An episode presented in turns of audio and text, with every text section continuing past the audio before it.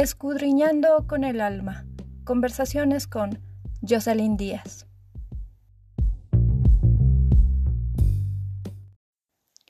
Hola, sé bienvenido, bienvenida al episodio número 38 de Escudriñando con el alma, un programa que te ayudará a amarte tal y como eres.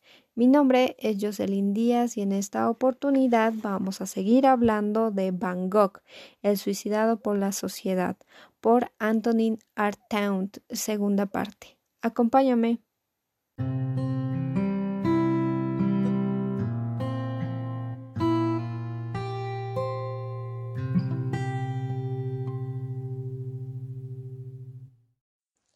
Retomemos la lectura Espero que me comprendan, creo que va a empezar a llover, va a haber un poco de ruido, eh, espero no les moleste. Continuemos.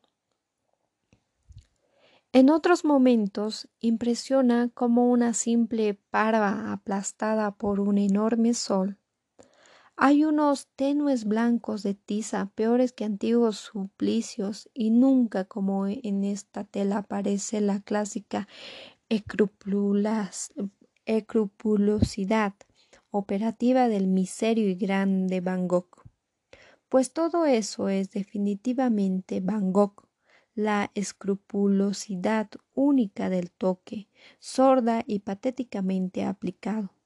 El color plebeyo de las cosas, pero tan justo, tan amorosamente justo que no hay piedra preciosa que pueda igualar su rareza.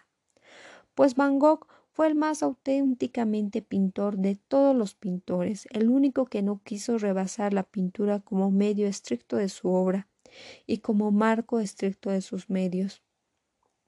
Y, por otra parte, el único, absolutamente el único, que haya absolutamente rebasado la pintura, el acto inerte de representar la naturaleza para hacer surgir desde representación exclusiva de la naturaleza una fuerza giratoria, un elemento arrancado indirectamente o directamente al corazón.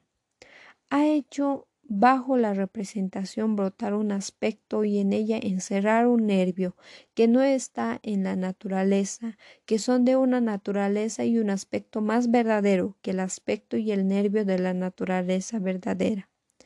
A la hora que escribo estas líneas veo el rojo rostro ensangrentado del pintor venir hacia mí en una muralla de girasoles reventados, en una formidable combustión de rescoldos de jacinto opaco y de hierbas de lápiz lazuli.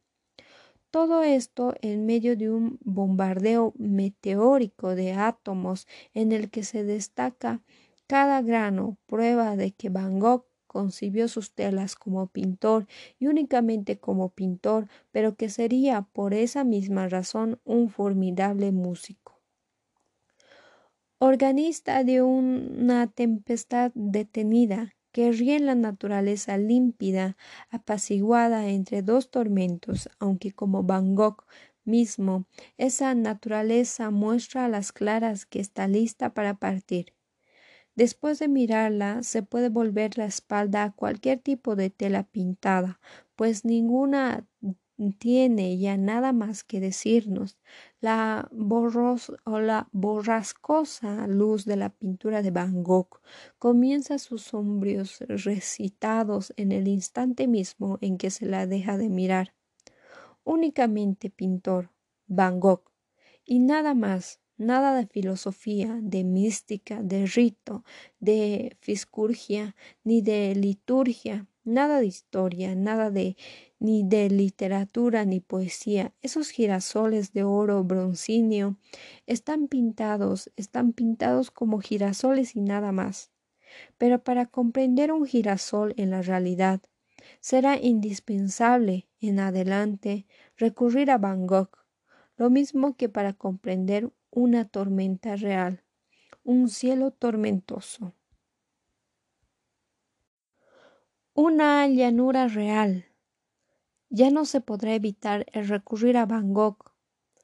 El mismo tiempo tormentoso había en Egipto o sobre las llanuras de la Judea semita, Quizá la misma caían en Caldea, en Mongolia o sobre los montes de Tíbet y nadie me ha dicho que hayan cambiado de lugar.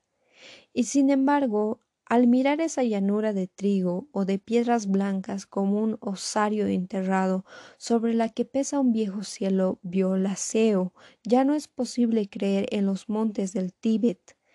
Pintor, nada más que pintor, Van Gogh adoptó los medios de la pura pintura y los rebasó. Quiero decir que, para pintar no ha ido más allá de servirse de los medios que la pintura le ofrecía un cielo tormentoso, una llanura color blanco de tiza, las telas, los pinceles, sus cabellos rojos, los tubos, su mano amarilla, su caballete. Pero todas las lamas juntas del Tíbet pueden sacudirse bajo su ropaje el apocalipsis que hayan preparado. Van Gogh nos habrá hecho presentir con anticipación el peróxido, el peróxido perdón, de azoe en una tela que contiene la dosis suficiente de catástrofe para obligarnos a que nos orientemos. Un día cualquiera se le ocurrió no rebasar el motivo, pero cuando se ha visto un Van Gogh ya no se puede creer que haya algo menos rebasable que el motivo. El simple motivo de una candela encendida en un sillón de paja con armazón violaceo dice mucho más, gracias a la mano de Van Gogh, que toda la serie de, tragedias griegas o de dramas de Cyril Turner, de Baxter o de Ford, que hasta ahora, por otra parte, han permanecido irrepresentados. Sin hacer literatura, he visto el rostro de Van Gogh, rojo de sangre en los estallidos de sus paisajes venir hacia mí.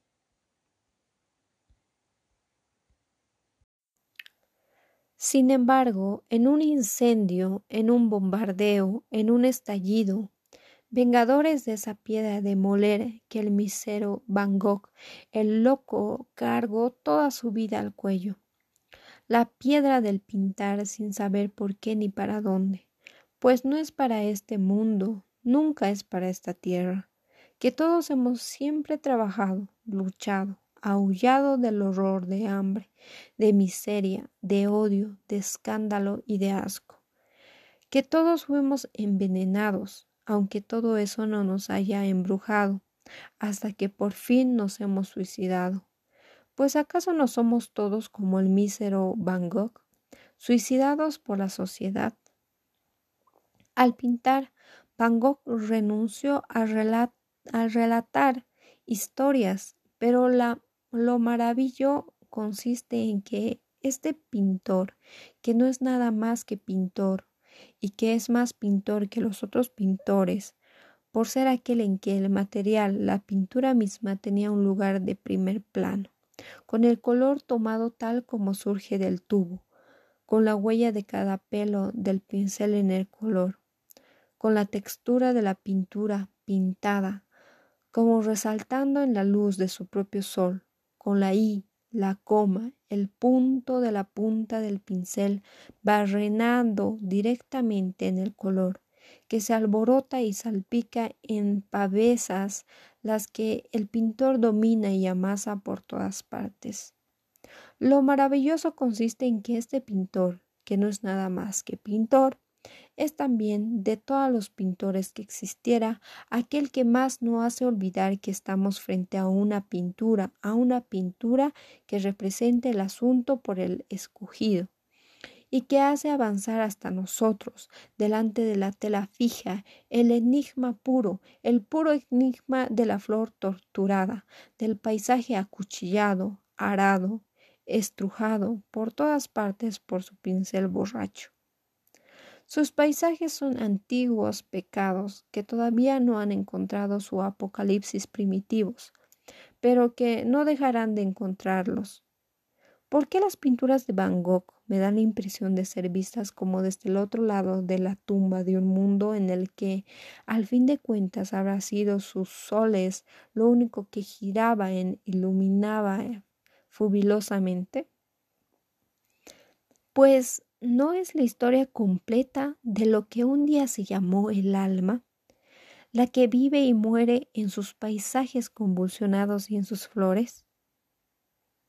El alma dio su oreja al cuerpo y que Van Gogh volvió o devolvió el alma de su alma. Una mujer con el fin de vigorizar la siniestra ilusión. Un día el alma no existió más, ni tampoco el espíritu. En cuanto a la conciencia, nadie pensó jamás en ella. Pero ¿dónde estaba además el pensamiento? En un mundo únicamente formado por elementos en plena guerra, tan pronto destruidos como recompuestos.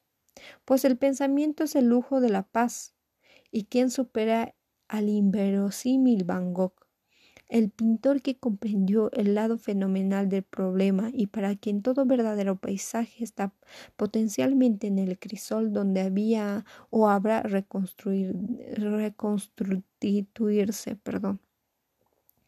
Entonces, el viejo Van Gogh era un rey contra quien mientras dormía se inventó el curioso pecado denominado cultura turca ejemplo habitáculo móvil del pecado de la humanidad, lo que no supo hacer nada mejor que devorar al artista en vivo para rellenarse con su probidad, con lo que solo ha logrado consagrar ritualmente su cobardía, pues la, la humanidad no quiere tomarse el trabajo de vivir, de tomar parte de ese coteo natural entre las fuerzas que componen la realidad, con el objeto de obtener un cuerpo que ninguna tempestad pueda ya perjudicar.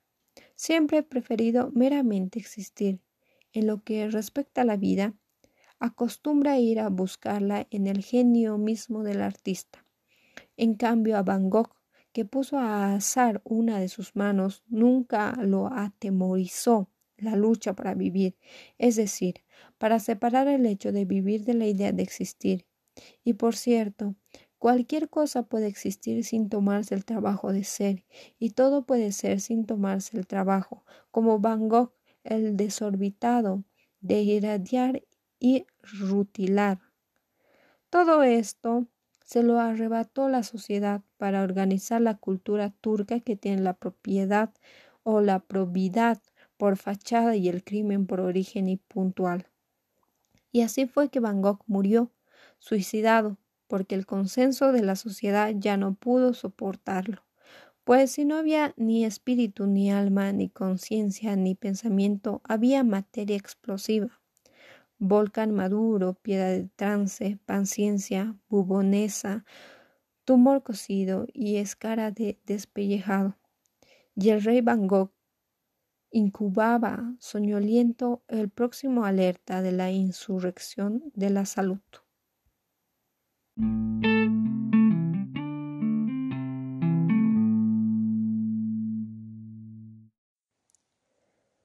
¿Cómo? por el hecho de que la buena salud es una pleta o pletora de males acorralados de un formidable anhelo de vida con cien llagas corroídas, que a pesar de todo es preciso hacer vivir, es preciso encaminar a perpetuarse. Aquel que no husmee la bomba en cocción y el vértigo comprimido no merece estar vivo.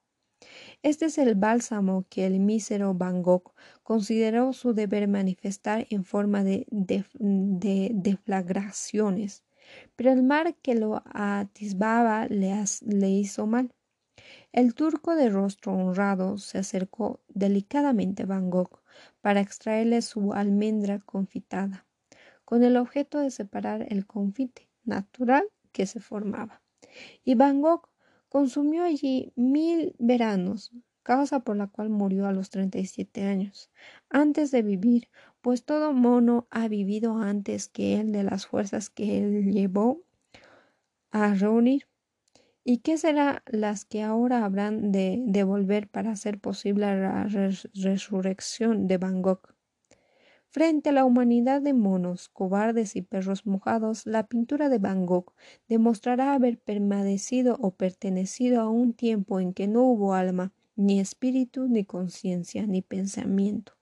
Tan solo elementos primeros, alternativamente encadenados y desencadenados paisajes de intensas convulsiones, de traumatismos enloquecidos, como los de un cuerpo que la fiebre atormenta para restituir a lo perfecta de la salud. Por debajo de la piel el cuerpo es una usina recalentada y por fuera el enfermo brilla, reluce con todos sus poros estallados, igual que un paisaje de Van Gogh al mediodía. Solo la guerra perpetua explica una paz que es únicamente tránsito. Igual que la leche a punto de derramarse explica la cacerola en que hervía. Desconfiad de los hombres o de los hermosos paisajes de Gogh, remolinantes y plácidos, crispados y contenidos.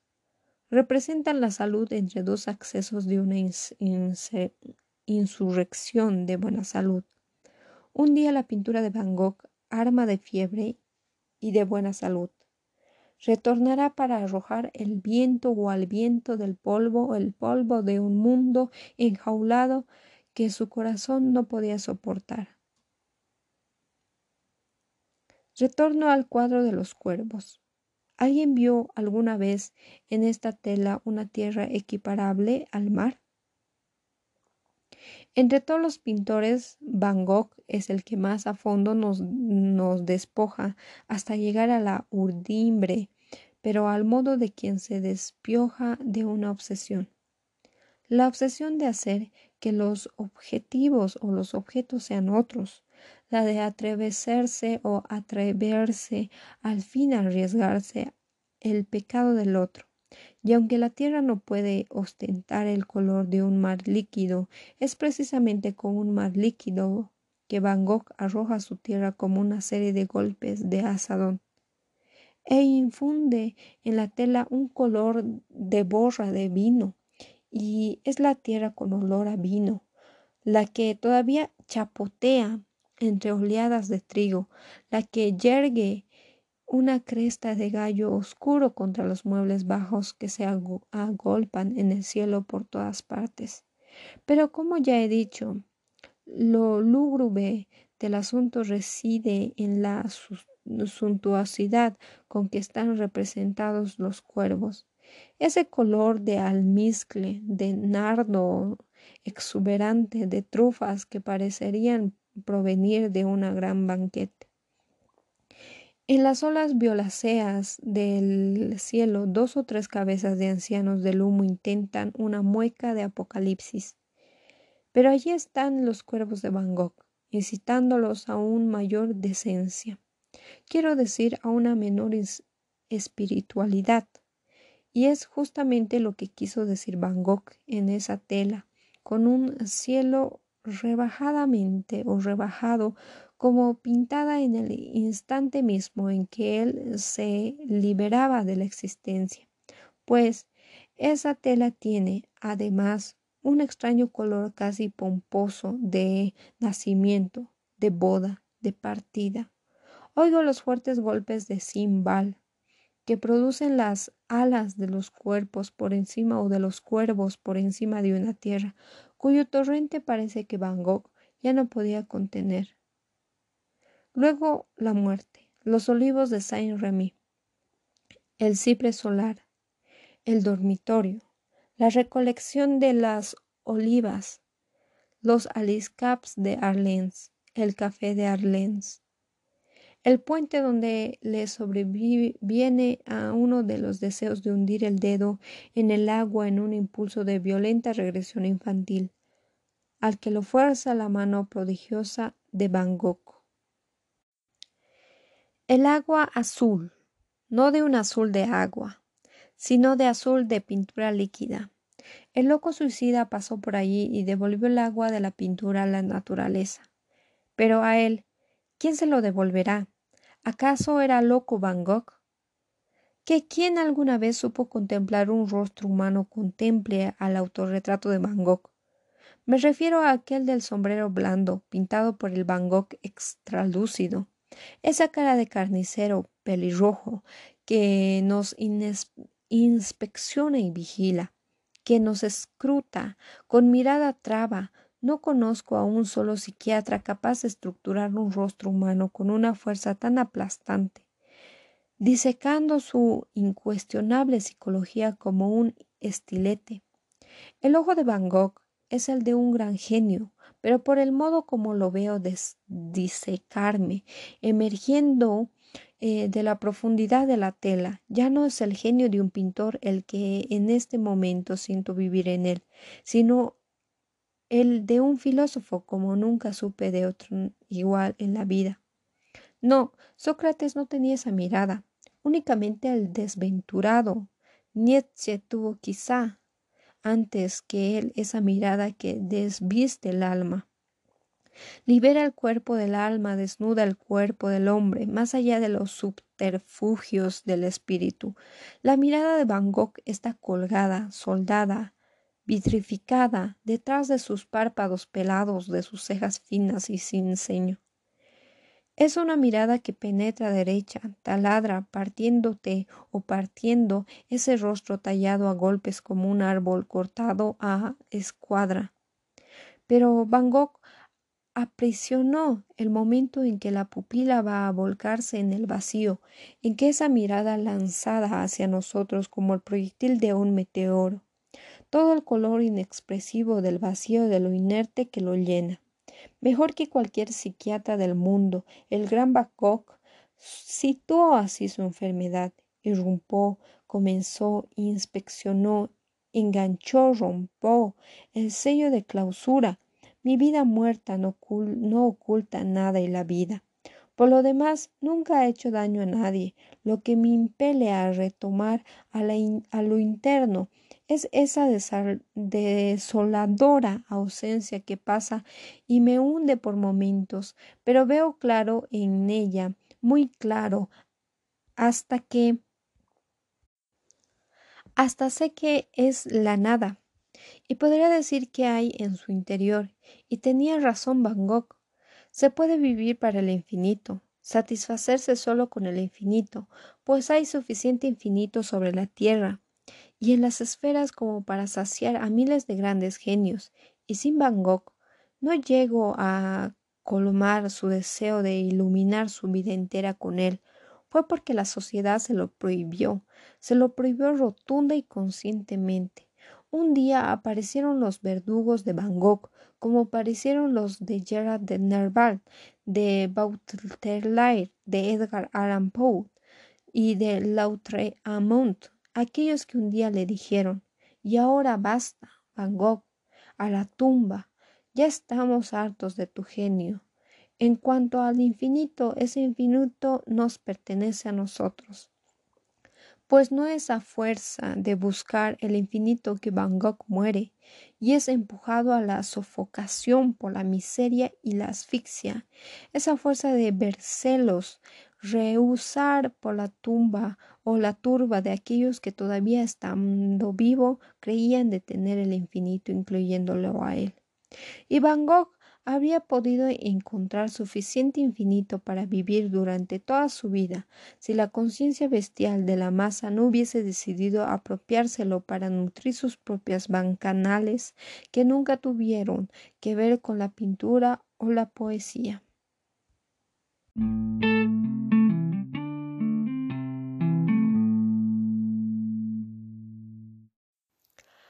Además, nadie se suicida solo, nunca nadie estuvo solo al nacer, tampoco nadie está solo al morir.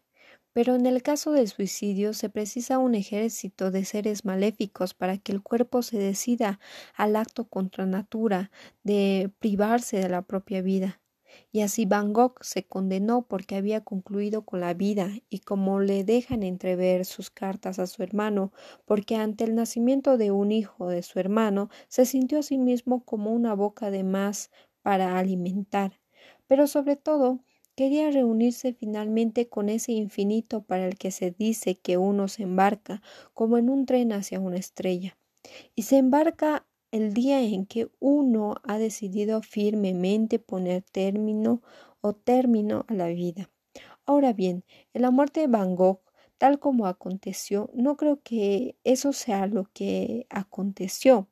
Van Gogh fue despachado de este mundo primero por su hermano, al anunciarle el nacimiento de su sobrino, e inmediatamente después por el doctor Gachet, quien en lugar de recomendarle reposo y aislamiento, lo envió a pintar del natural un día en el que tenía plena conciencia de que Van Gogh hubiera hecho mejor en irse a acostar. Pues no se contrarresta de modo tan directo una lucidez y una sensibilidad con las de Van Gogh, eh, el martirizado, perdón. Hay espíritus que en ciertos días se matarían a causa de una simple contradicción, y no es imprescindible para ello estar loco, loco registrado y catalogado, todo lo contrario, basta con gozar de buena salud y contar con la razón de su parte. En lo que a mí respecta, en un caso similar no soportaría sin cometer un crimen que me digan, señor Artaud, usted delira como me ha ocurrido con frecuencia, y Van Gogh oyó que se lo decían. Y esa es la causa de que le haya apretado la garganta el nudo de sangre que lo mató. A propósito que Van Gogh de la magia, de los hechizos, toda la gente que ha estado desfilando desde hace dos meses frente a la exposición de sus obras en el Museo de Harry, ¿está bien? ¿Están bien seguros acaso de recordar todo lo que hicieron y todo lo que les sucedió cada noche de esos meses de febrero, marzo, abril y mayo de 1946? ¿Y no hubo cierta noche en que la atmósfera en las calles se volvía como líquida, gelatinosa, inestable, y en que la luz de las estrellas y de la bóveda celeste desapareciera? Y Van Gogh, que pintó el café de Arles no estaba allí, pero yo estaba en Rhodes, es decir, todavía sobre la tierra, mientras que todos los habitantes de París se habrían o habrán sentido durante una eterna noche muy próximos a abandonarla. Y es que todos habían participado al unísono en ciertas inmundicias generalizadas, en las cuales la conciencia de los parisienses abandonó por una hora o dos el nivel normal y pasó a otro, a una de esas rompientes masivas de oído, de las que me ha tocado ser algo más que testigo en muchas oportunidades durante mis nueve años de internación. Ahora el oído ha sido olvidado, así como las expurgaciones nocturnas que les siguieron, y los mismos que en tantas ocasiones mostraron al desnudo y a la vista de todas sus almas siniestras de puercos desfilan ahora ante Van Gogh a quien mientras vivía ellos a sus padres y madres les retorcieron el pescuezo a sabadientes.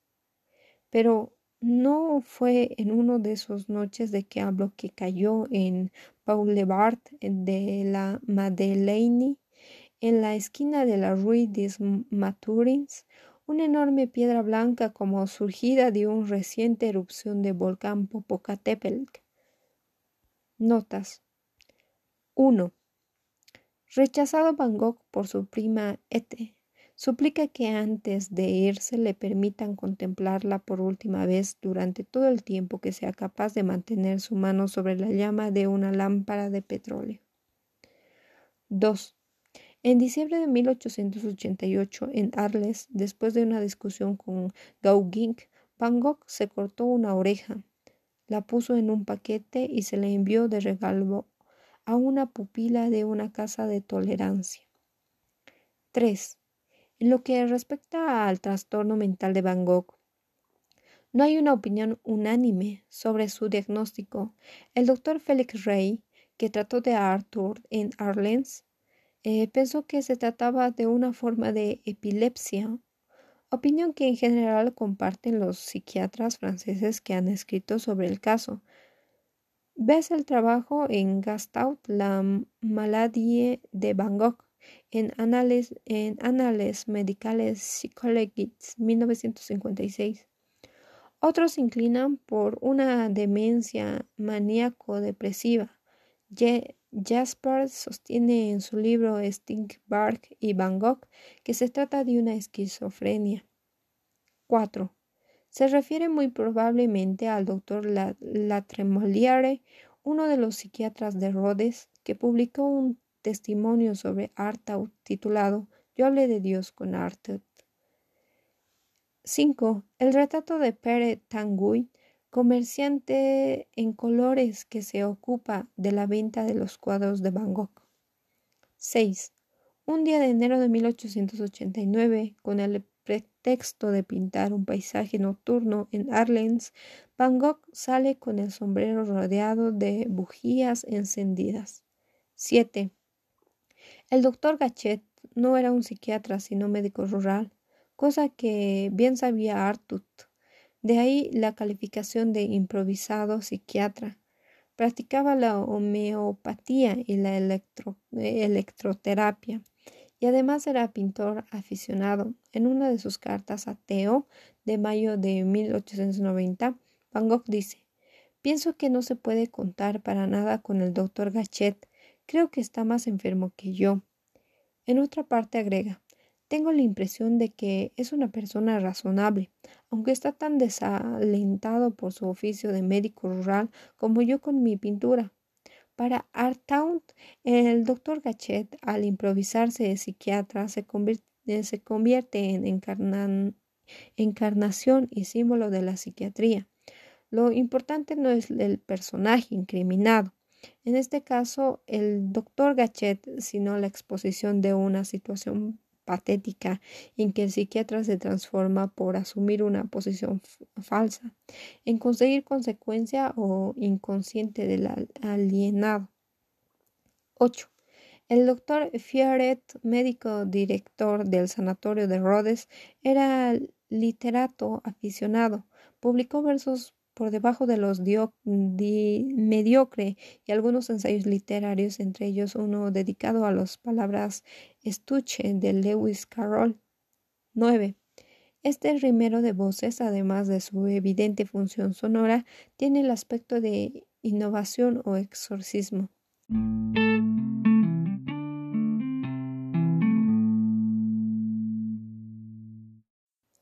Bien, así concluimos con esta lectura de este ensayo. Es muy hermoso. Eh, como lo dije anteriormente en el anterior episodio, anterior, anterior, perdón. Eh, sabía que era muy largo, de hecho creo que si íbamos a tomarlo en un episodio nos iba a salir una hora incluso y algo más. Y sé que es muy cargado para mucha gente escuchar tanto tiempo. Así que eh, creo que fue una buena decisión dividirlo en dos. Este, este ensayo habla totalmente de la vida de Vincent Van Gogh. De hecho, tiene muchas palabras entrebuscadas del autor, y, pero que se logran entender. el autor culpa de todos modos al doctor, eh, al psiquiatra que atendió a Van Gogh, que no era psiquiatra, que era doctor rural todavía, y admira eh, y se siente inspirado por las pinturas, más que todo por la pintura de Cuervo Negro. Y así también va analizando eh, la muerte de Van Gogh y cómo Van Gogh murió el día en que su hermano le dijo que nació o que iba a tener a su sobrino porque él no quiere ser una carga más. Así también nos habla de que la pintura de Van Gogh es como de un borracho pero inspirado. Y sí que, y si eres un pintor y quieres hacer girasoles, tu primer eh, profesor es Van Gogh. Además, eh, también eh, anhela o, o, se siente inspirado, se podría decir, por los colores también escogidos de Van Gogh también pintados en el lienzo, en la tela. Eh, de hecho es una, un, un, ensayo muy bonito que ya esta es la segunda vez que lo leí justamente en el, en el episodio 36 cuando hablamos de las pinturas famosas eh, me acordé totalmente de, de, este ensayo y lo busqué y les dije que iba a ser los episodios de Vincent Van Gogh y aquí está se los cumplí. Eh, si ustedes conocen la historia de Van Gogh cómo se suicidó, porque se cortó la oreja y se lo regaló a alguien, se lo mandó de regalo por ira y que de hecho una la noche estrellada en el río de no me acuerdo muy bien los nombres soy muy mala a recordarme eh, y el cuarto de Van Gogh esas pinturas fueron hechas en el psiquiátrico. Eh, y es donde eh, dices wow esta persona sí tenía, era increíble, pero la misma sociedad eh, disfrazada en el psiquiatra hacen que Vincent ya no quiera vivir, hace que él en vez de descansar lo sigue presionando para que pinte, bueno, el doctor, ¿no?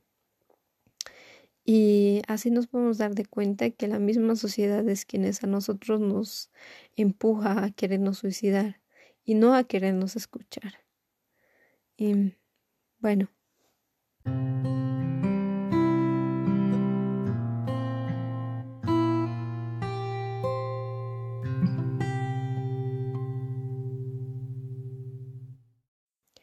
Espero de todo corazón que estos dos últimos episodios y este te haya gustado, que haya sido de tu agrado. Así concluimos con la lectura del ensayo de Van Gogh, El suicidado por la sociedad, por Anthony eh, eh, espero que este episodio te haya ayudado en algo, hayas conocido algo más, eh, hayas conocido la vida de Vincent Van Gogh desde otra mirada. Muchas gracias por tu tiempo, en serio, muchas gracias. mi nombre es Jocelyn Díaz y nos vemos en un próximo episodio y les prometo que no va a ser tan largo. Gracias.